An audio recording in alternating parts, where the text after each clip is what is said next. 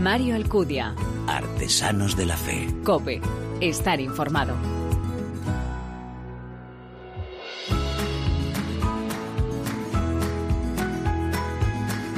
¿Qué tal? ¿Cómo estás? Te doy la bienvenida a esta vigésima entrega de Artesanos de la Fe en cope.es en nuestra segunda temporada, un espacio en el que te ofrecemos siempre esa mirada distinta a la vida desde la fe. Un espacio donde se dan la mano el testimonio, la lectura y la música, elementos esenciales en esa imagen de la iglesia joven a la que nos convoca el Papa, capaz de dar testimonio con el corazón, con la palabra y con las manos. En el Congreso de Laicos, celebrado el pasado mes de febrero, decía Francisco que la misión a la que estamos llamados consiste en dejarse tocar por la realidad de nuestro tiempo, para hacer resonar así la voz siempre nueva del Evangelio. Una llamada a no tener miedo de patear las calles, de entrar en cada rincón, de llegar hasta los límites de la ciudad, de tocar las heridas de la gente. Esta es la iglesia que se arremanga para salir al encuentro del otro, sin juzgarlo, sin condenarlo, sino tendiéndole la mano para sostenerlo, animarlo o simplemente para acompañarlo en su vida. La palabra viva de Dios necesita ser predicada con pasión y alegría a través del testimonio cristiano capaz de derrumbar hasta los muros más altos. Así lo viven y ponen en práctica con su ejemplo nuestros invitados. Una vez más estoy seguro que quieres conocerlos, ¿verdad? Como siempre, gracias por elegirnos y descargarnos. Bienvenidos.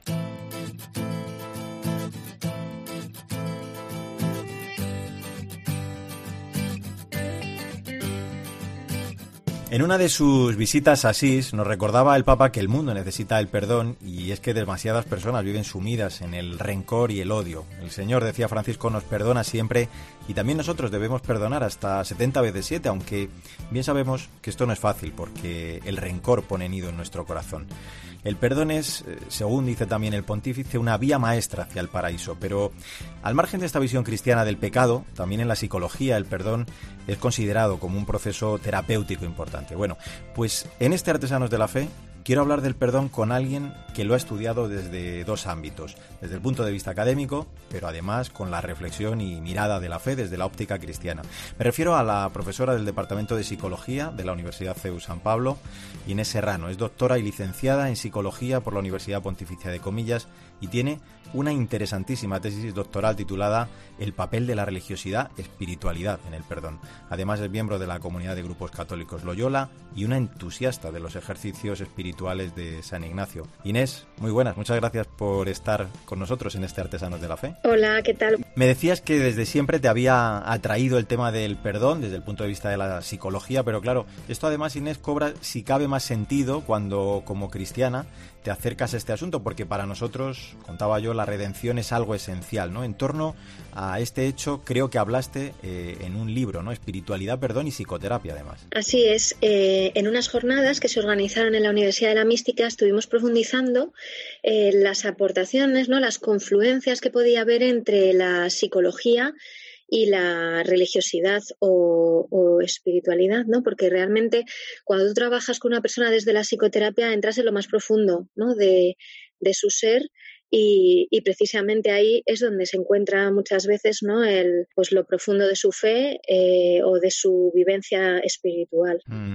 Eh, decía el Papa que hay dos palabras esenciales para nosotros, el gracias y el perdón, ¿no? Y además que un matrimonio, contaba él, nunca debe marcharse enfadado a dormir. Lo que queda claro es que el rencor o el estar enfadado con alguien nos hace daño. A mí me gustaría que de una forma sencilla mm, nos explicaras o nos dieras algunas pinceladas a modo de titulares, ¿eh? casi, de si hay diferencias, por ejemplo, entre términos que, a priori parecen sinónimos, ¿no? Como son el perdonar, el olvidar y el reconciliarse. Sí, efectivamente tienen matices distintos, ¿no? Eh, cuando, por ejemplo, decimos eh, que perdonar es diferente que olvidar, es porque si tú te olvidas ya no hay nada que perdonar. Entonces, eh, realmente el perdón, eh, no solo enfocado desde la fe, sino también como, como, experiencia humana para personas que puedan no ser creyentes, el perdón implica una memoria, una memoria de lo que ha sucedido. Ha habido una acción de alguien o de una institución que me ha dañado y por el perdón se borra eh, la experiencia emocional de daño y de dolor, pero nunca se borra aquello que sucedió. Y incluso una vez que la persona ha perdonado y eso pasa a formar parte, digamos, de su repertorio de fortalezas, ¿no? La persona ya no es una víctima, sino que es un superviviente, Incluso es valioso recordar la experiencia de daño, que ya no vuelve a hacer daño, sino que se considera como un punto de inflexión de mayor desarrollo, de mayor aprendizaje y, muchas personas dicen pues que puede llegar a ser una fuente, o sea, un tesoro ¿no? en, su vida. Y la reconciliación eh, entiende que cuando ha habido una ofensa y después eh, se soluciona porque ha habido un perdón, hay un vínculo al que volver. Tiene más que ver la reconciliación con hacer las paces que con, que con simplemente perdonar. El perdón hay veces que lo vamos a dar a personas con las que no tenemos un vínculo, ¿no? Pues imaginamos, por ejemplo, un atentado terrorista, pues no teníamos un vínculo previo con el terrorista. En cambio, por ejemplo, en una relación de pareja hay un vínculo al que volver después de que por alguna cuestión nos hayamos podido sentir ofendidos. Actualmente eh, impartes asignaturas de psicología en el grado de medicina, de psicología y también de criminología y derecho y criminología. Y, es por esto por lo que yo quiero preguntarte, ¿no? Hemos visto, por ejemplo, en casos sobre terrorismo o de abuso sexual, donde las víctimas han dicho que perdonan a sus agresores porque si no además sería muy difícil no el que pudieran vivir es eh, yo creo que esto lo denomináis vosotros el resentimiento crónico no lo importante es saber que estamos hablando de un perdón tú lo decías ahora que no es olvido ni una renuncia tampoco a la justicia. Creo que cuando hablamos de este perdón Inés sobre todo a lo que nos referimos es al, al derecho a ese vivir no sin el resentimiento y también desprenderse de un peso. Eso es eso es, así es. Eh, se trata de tener claro, ¿no? Para, para funcionar de una manera psicológicamente sana, que la víctima tiene el derecho de perdonar. A la víctima nunca le vamos a exigir que perdone a la persona que ha hecho daño, ¿no? Es verdad que es un proceso que puede ser deseable porque la persona que vive sin resentimiento vive más feliz, vive más a gusto, hay más bienestar psicológico. Eh, y efectivamente, la justicia es compatible con el perdón. Que una víctima haya perdonado a su agresor, a un terrorista o a un agresor, por ejemplo, sexual, etcétera, es independiente de que pueda llevar eh, ese hecho a juicio y que pueda recaer una condena sobre la persona que ha hecho ese daño. ¿no? A veces se confunde un poco el deseo de la víctima de justicia con el deseo de venganza. Y es verdad que una víctima puede tener un deseo de venganza si todavía no ha perdonado, pero es completamente independiente. Incluso dentro del proceso eh, judicial, que a veces que son muy largos, una víctima puede estar en diferentes puntos ¿no? de, su proceso de desprenderse del dolor eh, que ha, que ha, experimentado. Y en todo caso, la víctima tiene derecho a la justicia también. Mm, desde el punto de vista cristiano, nosotros acudimos al sacramento de la reconciliación, eh, lo que explica muy bien, por cierto, esa liberación ¿no? que sentimos cuando el Señor, a través del sacerdote, con ese deseo de enmienda ¿no? con el que nos acercamos, nos libera de nuestros pecados, de esa ofensa que nos está generando un sufrimiento. Eh, como experta, ¿Qué aporta el que los cristianos tengamos nada menos que un sacramento para reconciliarnos con el Padre y con nuestra propia vida? Bueno, pues la aportación es completamente revolucionaria porque la religión eh, cristiana entiende que tenemos un vínculo de relación paterno-filial y eso nos lleva a una experiencia eh, de amor incondicional total que también nos posibilita, nos posibilita el ofrecer ese amor incondicional a los demás. ¿no? Eh, es cierto que aunque sepamos que vamos a estar perdonados, eh, para poder experimentar ese perdón necesitamos hacer el proceso. Por eso el sacramento de la reconciliación o de la confesión es tan útil, ¿no? Porque nos conduce a hacer ese proceso por el que nos damos cuenta, eh, nos duele caer en la cuenta del daño que hemos hecho, sentimos arrepentimiento y ponemos delante las cosas por las que nos hemos eh, arrepentido e intentamos hacerlo mejor la siguiente vez o eh, intentamos, digamos, recompensar o pedir perdón a quien corresponda, ¿no? Para restablecer ese vínculo. Pero es el vínculo de origen con Dios el que nos permite luego hacer eso mismo con los demás. Y es revolucionario porque en otras religiones este vínculo no se entiende de una manera eh, igual que para los cristianos. ¿no? El hecho de que Jesús estuviera hecho a imagen y semejanza nuestra, que Él nos precediera con el discurso de las siete palabras, ¿no? perdónales porque no saben lo que hacen, en una situación tan extrema, ¿no? es, es único. No hay otra religión que, que nos ofrezca estas posibilidades. Yo decía que nos acercábamos al perdón desde esa doble realidad eh, que a unas, como cristiana y como experta, y, además eh, estudiosa, ¿no? Desde el punto de vista científico. Eh, no sé si en todo este tiempo has podido percibir empíricamente de alguna forma que los creyentes a priori, por lo menos, tenemos más disposición, no sé si estoy en lo cierto, a perdonar que los no creyentes de un perdón, digamos, más sincero, por lo menos. Sí, esto es todo un tema en investigación. Se ha estudiado mucho lo que se llama la llamada discrepancia entre religión y perdón, porque se ha encontrado, con, apoyado en datos, que los cristianos tenemos en principio más disponibilidad a perdonar que, personas no creyentes, ¿no? O sea, estamos más dispuestos, ¿no? Si, nos dicen, ¿tú en teoría perdonarías? Ah, pues sí, sí, yo me lanzo a perdonar, ¿no? Creo que me lanzaría a perdonar. Pero, eh, y esta es la variabilidad que se ha encontrado en distintos estudios de investigación, algunos estudios han encontrado que el perdón, el perdón concreto en situaciones reales eh, no difiere entre creyentes y no creyentes. En otros estudios de investigación, por ejemplo, en el que eh, hice mi tesis, sí se encontró que los creyentes tenían también un mayor perdón específico, que se llama, ¿no? que es el perdón concreto en situaciones concretas. ¿no? El perdón real eh, cuando miras tu experiencia en la vida. La realidad es que para los cristianos es un tema central. Entonces, que estemos más familiarizados tiene sentido. Y luego también lo que yo me he encontrado entre personas no creyentes, cuando a veces me piden hacer cursos de formación específicos de esto, de perdón, psicoterapia, etcétera, es que la gente se cree que no perdonaría porque se creen que perdonar es una especie de dar una carta blanca al otro, como de aquí no ha pasado nada, eh, voy a hacer como si nada y todos contentos porque tengo que tragar con todo. Y entonces la gente te dice, no es que yo así no perdono. Y yo, pues intento explicar, ¿no? Es que ni es el perdón eh, que quiere Dios, ¿no? De que traguemos con cosas que a nosotros nos hace daño, ni es un perdón psicológicamente sano, ¿no? Se trata también de que el agresor haga un proceso, ¿no? Pues hemos entendido desde luego mucho mejor el valor terapéutico del perdón y los cristianos bien sabemos que hay que dejar actuar al Señor, ¿no? A través del sacramento de la reconciliación, decíamos, la confesión, como nos recuerda el Papa, es el paso de la miseria a la misericordia. El Señor nos conoce y sabe que esa lucha interior es dura. Pues hoy hemos comprobado, digo, que ciencia y fe pueden ir también de la mano en este asunto. La cantidad de cosas que hemos aprendido junto a la doctora en psicología Inés Serrano, a la que agradezco mucho su tarea y sus explicaciones en este Artesanos de la Fe. Inés, muchas gracias por acompañarnos un abrazo enorme, que vaya todo estupendo. ¿eh? Muchísimas gracias, encantada de haber estado aquí. Gracias. Mario Alcudia. Artesanos de la Fe. Cope. Estar informado.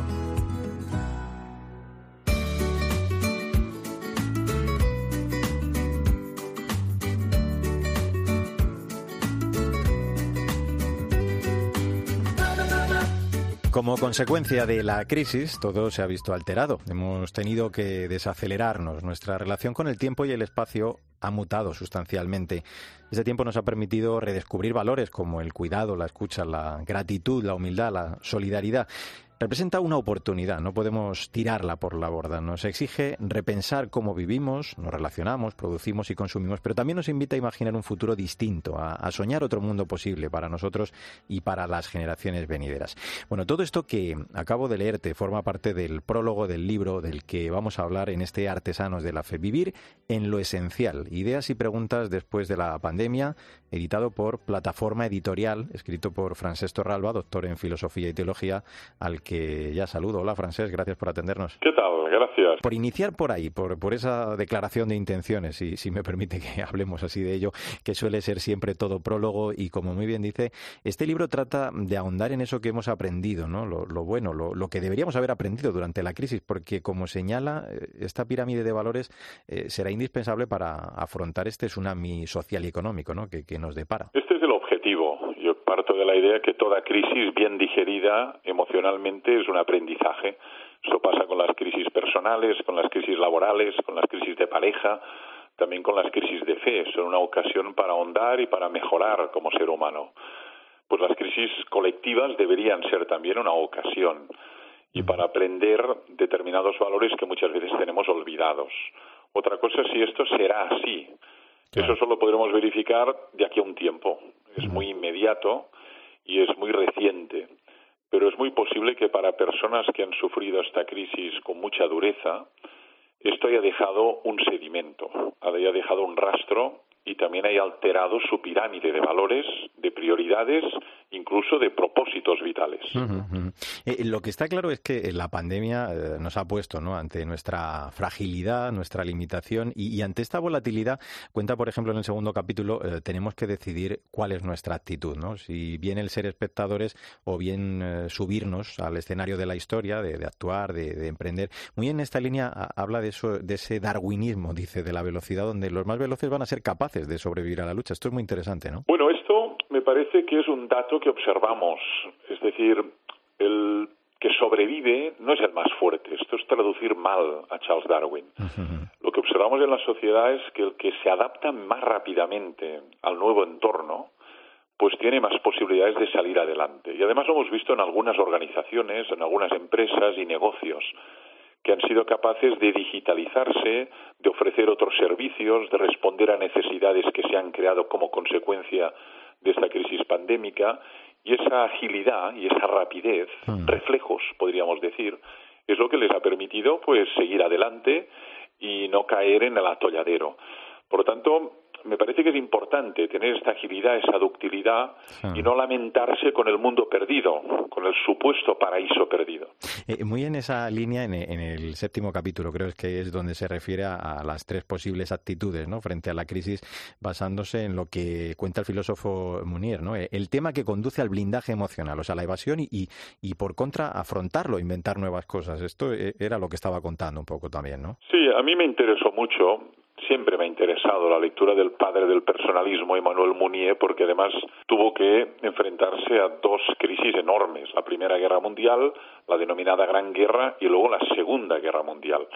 Y cuando lees estos autores, pues son inspiradores, porque al fin y al cabo eh, ahora sufrimos una crisis y pueden inspirar cómo enfrentarse a ella.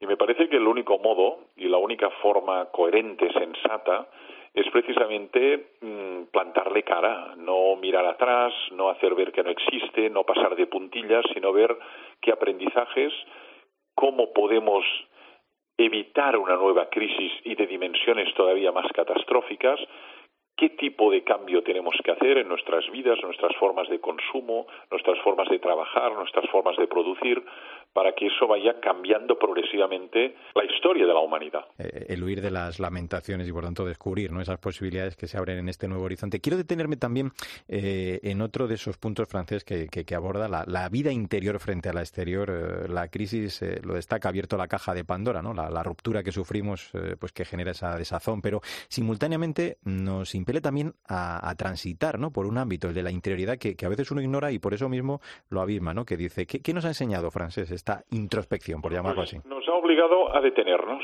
Y eso en la sociedad de la velocidad, en la sociedad de las prisas, en la sociedad de la hiperaceleración, la hemos definido de tantas maneras, nos ha obligado a desacelerarnos y quedarnos en casa. Y eso ha sido muy violento, ha sido como un choque para unos ha sido muy difícil aceptarlo. De hecho, ha habido indignación, luego resignación y finalmente, en el mejor de los casos, ha llegado a un estado de ánimo que llamamos aceptación. Mm. Y luego hemos descubierto esta vida interior, la vida del hogar, la conversación con los seres amados, el tiempo de lectura, más contemplación. Hemos contemplado el árbol que teníamos delante de nuestras eh, ventanas. Hemos descubierto a los vecinos. Los vecinos existen, están ahí. Nos hemos ayudado, hemos aplaudido juntos. Es decir, han aparecido este tipo de vínculos y de relaciones que, a pesar de la distancia física, pues se han producido. Yo mismo, por ejemplo, durante este periodo he tenido mucho más tiempo y ocasión de hablar con mis hijas y mis hijos y conversar porque he comido y he cenado en casa, cosa que dada mi agenda laboral, es muy extraño. En esa restricción de, y quiero avanzar un poquito de, nuestras libertades, eh, destaca que el deber de salvaguardar, ¿no? La, salud pública puede poner en entredicho también no solo libertades civiles eh, básicas como la libre circulación, por ejemplo, ¿no? Sino también el derecho a, la intimidad. Esas aplicaciones que, van a fiscalizar de alguna forma nuestros movimientos, eh, francés, hace que, nuestra vida se convierta un poco en una especie de gran hermano, ¿no? Una sensación muy extraña de, de gran control sobre nuestra vida. Sí, las profecías de Gran Hermano, ¿no? De George Orwell, pues sí. se pueden cumplir, o un capítulo de Black Mirror, ¿no? Esto es lo que estamos observando, porque de algún modo tenemos la tecnología para monitorizar la vida de los ciudadanos y poder determinar dónde están, qué compran, con quién están, a qué distancia, qué salud tienen. Es decir, podemos hurgar en su privacidad, en su intimidad. Y además en un contexto de miedo, de miedo y en un contexto de pandemia, pues la ciudadanía va a legitimar estas prácticas de seguridad y de control en una especie de panóptico digital. Y eso es un temor, porque realmente puede vulnerar derechos también tan fundamentales como las libertades civiles o el derecho a la intimidad, que es un derecho fundamental reconocido en la Declaración y reconocido en nuestra Constitución. Por no quedarnos solo en aspectos quizá también negativos, ¿no? como este, eh, que los hay muchos, eh, también este tiempo ha fortalecido y lo cuenta nuestros vínculos de, solidaridad, de ayuda, también algunos eh, más creyentes, ¿no? porque aunque es verdad que también ha ocurrido algunos han hundido en el escepticismo, se agarran a nuevas credulidades. Hay otros muchos que han rehecho su fe religiosa, que regresan a la casa del Padre. Yo he dicho que, en todo este tiempo la gente ha rezado más que nunca. Bien, y eso acostumbra también en todas las crisis a suceder. Cuando cayeron las Torres Gemelas, 11 de septiembre del 2001, pues sí, eh, el 12, el 13, el 14 de septiembre se llenaron las iglesias en Nueva York y siempre que hay una crisis, lo que ocurre es que nos sentimos desamparados, experimentamos nuestra fragilidad, nuestra insuficiencia, nuestra inconsistencia como seres humanos y nos interrogamos, ¿hay alguien más? ¿Estamos solos? ¿Alguien nos sustenta? ¿Alguien vela por nosotros? Digamos que los dioses que generalmente tenemos ahí mm. como ídolos que adoramos, pues también se deshacen, porque esta crisis ha afectado también a personas de países muy ricos, poderosos, económicamente, militarmente, por lo tanto hay como una caída de los dioses y uno se pregunta en ese desamparo si hay Dios y si hay Dios, ¿cómo puedes sustentarme, darme aliento y esperanza? Por lo tanto, sí emerge una espiritualidad que en muchos casos es religiosa y no simplemente laica. Quiero acabar eh, hablando de ese último capítulo, ¿no? Eh, que está marcado por el género epistolar. Eh, hace o escribe siete cartas a siete colectivos que han sido importantes en este tiempo, en el pasado y, en el que viene. ¿no? todo eso porque dice que la cuestión ahora es mantener la, memoria despierta. En palabras de, Erich Fromm, al que también cita la cultura del tener que nos destruye. ¿no? Lo verdaderamente francés relevante es, es ser y seguir siendo, dice, porque no sé si personalmente piensa que tardaremos mucho o poco, además, en olvidar todo esto que nos ha pasado. Sí, verdaderamente pasa esto, que cuando todo vuelve a la normalidad, si es que realmente hay un retorno a la normalidad, mm. hay un olvido de lo esencial y nos volvemos a enredar con lo anecdótico, con lo accidental, con lo efímero. Sin embargo, la crisis nos permite ver lo que es esencial, lo que nos sustenta, lo que realmente necesitamos para vivir, que es muy poco. Mm. Es muy poco. Por lo tanto, sí que es una forma de purificación de la mirada y de catarsis, casi diría de, limpieza ¿eh? de la mirada. Y en este sentido nos permite arraigar más en nuestra propia naturaleza y en nuestro lugar en el cosmos. Pues eh, está claro que la crisis nos ha hecho virar hacia una cultura del ser y para ser no tenemos eh, que lucir lo que no poseemos ni despertar la envidia de los vecinos con objetos que no podemos pagar y que además son irrelevantes en nuestras vidas. Para ser y seguir siendo basta, como decía Francesco, muy poco como lo cuenta al final de este libro. Todo ello en este Vivir en lo Esencial, ideas y preguntas después de la pandemia, editado por Plataforma Editorial, escrito como decimos por Francesco Ralba, cuyos derechos, por cierto, de autor van destinados a aldeas infantiles SOS ese francés. Ha sido un verdadero placer ¿eh? charlar en este Artesanos de la Fe en torno a este libro muy interesante. Un abrazo muy fuerte. Gracias por el interés y felicidades por el programa. Muchísimas gracias.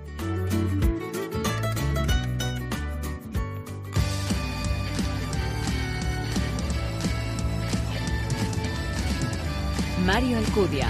Artesanos de la Fe. Cope. Estar informado.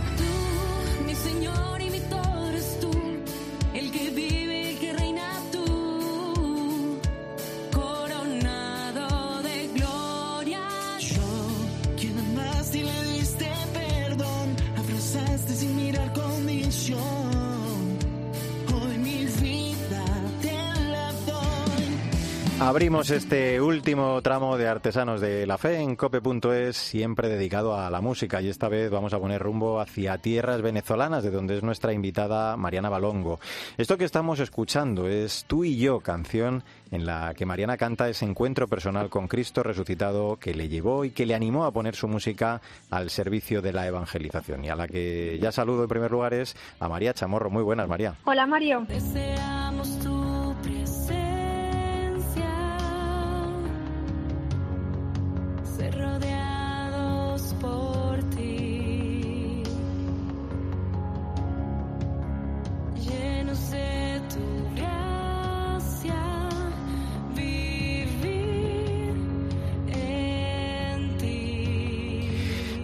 Para situarnos, María, esto que estamos escuchando es Envuélvenos, en el que Mariana nos canta ese espíritu de Dios para que no le abandone y le lleve siempre de la mano. Sí, dice Mariana que cuando apenas era una joven adolescente, tuvo la suerte de tener una fuerte experiencia espiritual que le ayudó a encontrarse cara a cara con Dios, sintiendo y experimentando así su gran amor. Fue entonces cuando decidió dirigir su vida a ayudar a los más jóvenes a tener esa experiencia y ese encuentro que ella tuvo. Para ello, y como nos decía el Papa Francisco, utiliza un lenguaje universal, el de la música. Desde la sencillez de sus letras, intenta poner en palabras para que otros puedan recibir en ese lenguaje universal la llamada de Dios. Todo ello con un único deseo, el de ayudar con sus acordes tanto como le han ayudado a ella en otros momentos específicos de su vida.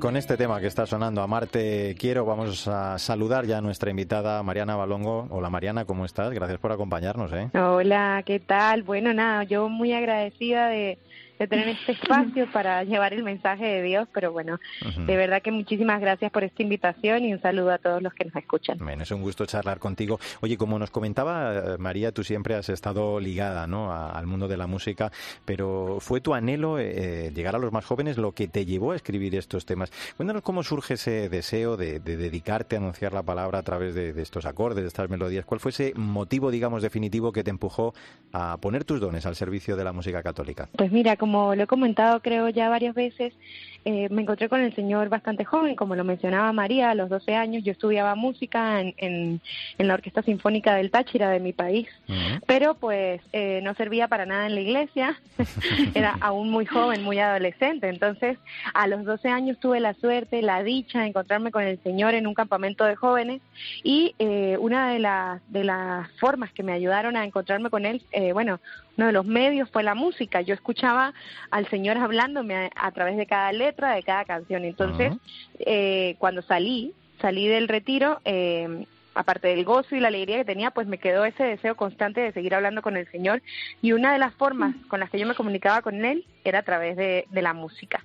Entonces, la música siempre fue como el medio a través del cual yo le respondía a Él y también le decía que le amaba y que le quería. Entonces, mis hermanos me empezaron a, aunque yo, aunque yo aprendía a, o sea, lo que yo estaba estudiando en la, en la orquesta era violín, mis hermanos me enseñaban a tocar la guitarra y así fue que aprendí a, a, bueno a dedicarle canciones al Señor las canciones que escuchaba por allí de la iglesia que me ayudaban se las iba dedicando a él entonces también empecé a ir a la Eucaristía diaria como fruto de ese encuentro y veía que no había nadie quien la tocara, quien, quien estuviese ahí. Entonces me dispuse a aprenderme las canciones y a, y a tocar y la gente se me acercaba y me decía, oye, me ayuda muchísimo, qué bien, gracias. Y yo decía, si a la gente le ayuda y a mí me ayuda, en especial los jóvenes eran los que se veían más impactados de ese don, pues yo decía, ya está, está claro. Por aquí es que el Señor quiere que yo me vaya y, y, pues, y así fue.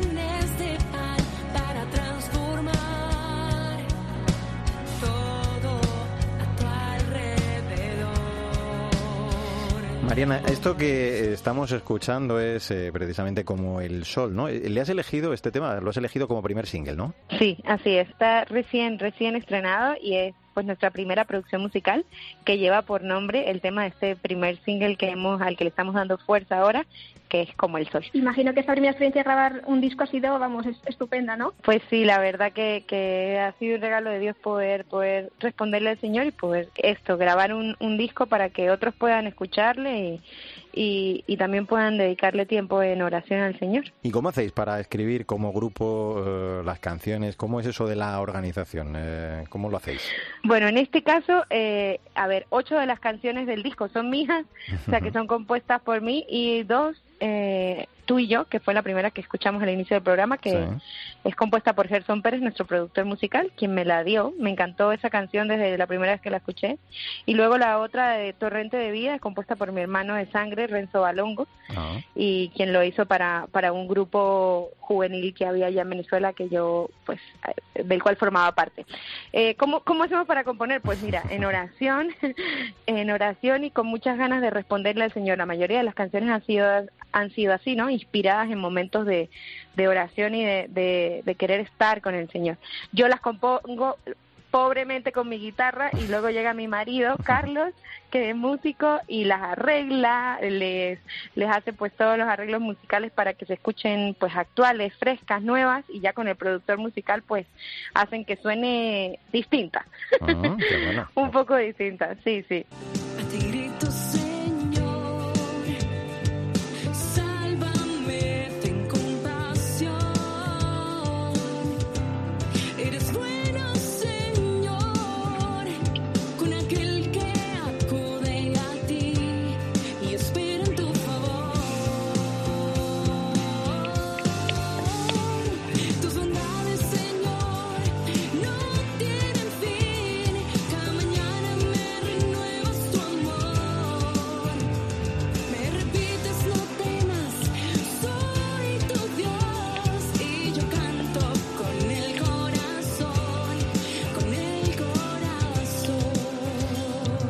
María, esta te toca a ti. Esta me has dicho que se llama Tus bondades, así que lánzale tú la siguiente pregunta. Es un temazo, ¿eh? mira que me gusta. Sí, sí, es un temazo que canta pues esos pequeños y grandes regalos que Dios nos regala en nuestro día a día. Como decías, en tu misión evangélica tienes un acompañante sin duda muy, muy especial, que es tu marido Carlos. Y como decías, con él no solo compartes la vocación del matrimonio, sino también la música, y es que es él quien hace los arreglos de las canciones y los temas que realizas. ¿Cómo es compartir con él también esta aventura musical? Bueno, es un regalo de Dios, porque poder tener esa sintonía, eh, de hecho creo que así fue que nos conocimos, ¿no? Sirviendo eh, en la parroquia y, y, así fue que pues que nos enamoramos también un poco del Señor y, y, y, de cada uno, ¿no? Entonces ha sido hermoso poder descubrir nuestro llamado, nuestra primera vocación que ha sido al matrimonio, a la familia, uh -huh. y nuestra segunda vocación que es a la música, al servicio de Dios a través de la música, ¿no? Eh, esto, esto ha sido importante porque nos ha dirigido como familia y nos ha dirigido uh -huh. como pareja, ¿no? Nos ha orientado y es un pues un don de Dios, la verdad, no, no tengo cómo pagárselo el poder estar unidos hasta hasta en esto, ¿no? Que es muy importante, como lo es la misión, uh -huh. la evangelización.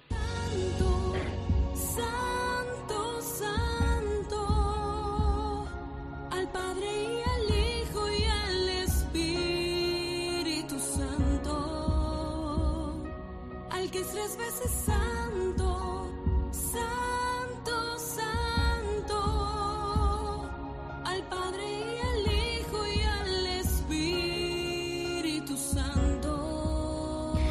Pues este tema que estamos escuchando es tres veces santo, una canción de gloria y alabanza a la Santísima Trinidad. Cuéntanos qué, qué aventuras tienes después de ese primer, de ese primer disco recién publicado, cómo va a seguir tu misión. ¿Qué aventura tienes a corto o a largo plazo? Bueno, la verdad que eh, teníamos ya varias, varias, varias cosas pensadas, ¿no?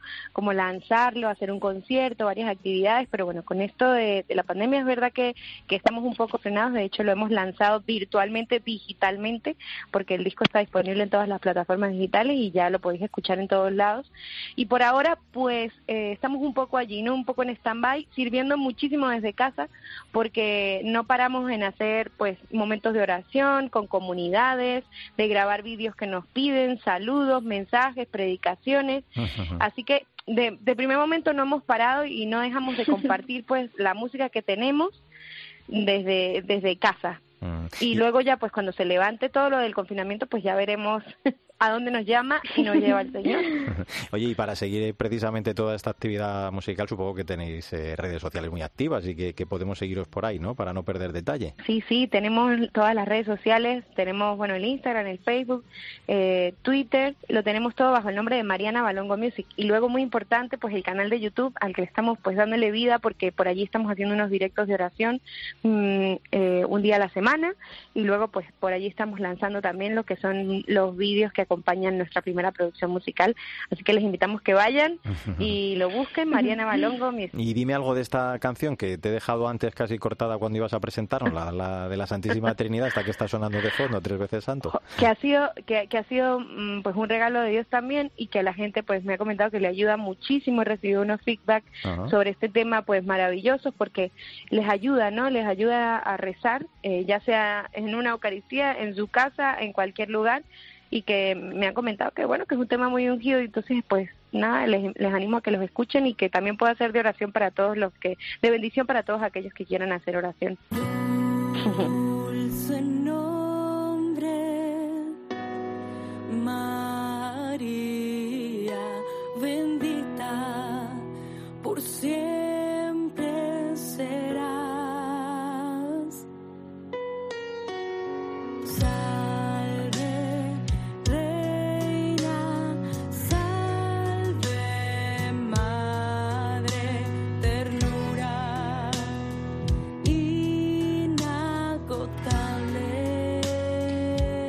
Claro, escuchando este dulce nombre, no puedo antes de despedir a nuestra invitada que preguntarle, ahora que entenderá mucho mejor todo esto del dulce nombre y la protección de María bajo su manto, ¿cómo se llama esa chiquitita que tenéis desde hace muy poquito tiempo con vosotros? se llama Paula Oh, Paula Y es preciosa, ¿no? Ay, sí, la verdad que, que bueno, ha sido una oración respondida, como, como escuchaban estos días en una canción.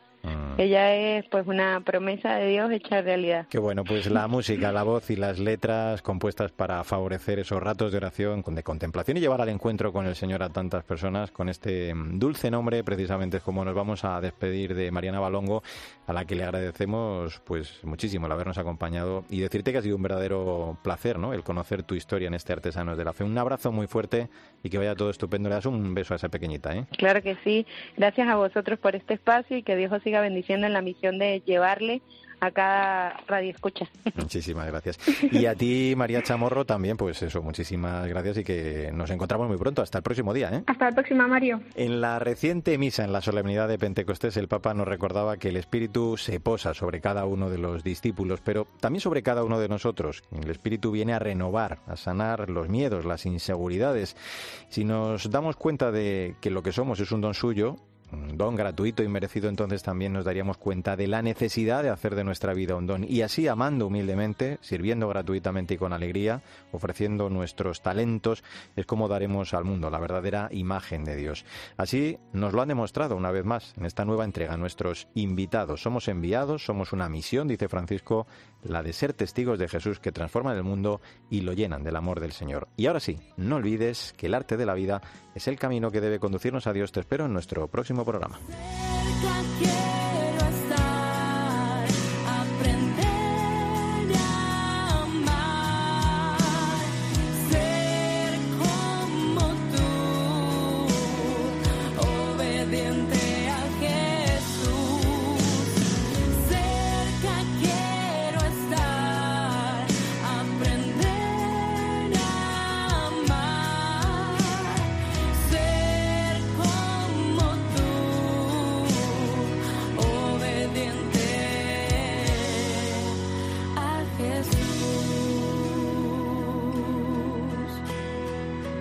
Mario Alcudia. Artesanos de la Fe. Cope. Estar informado.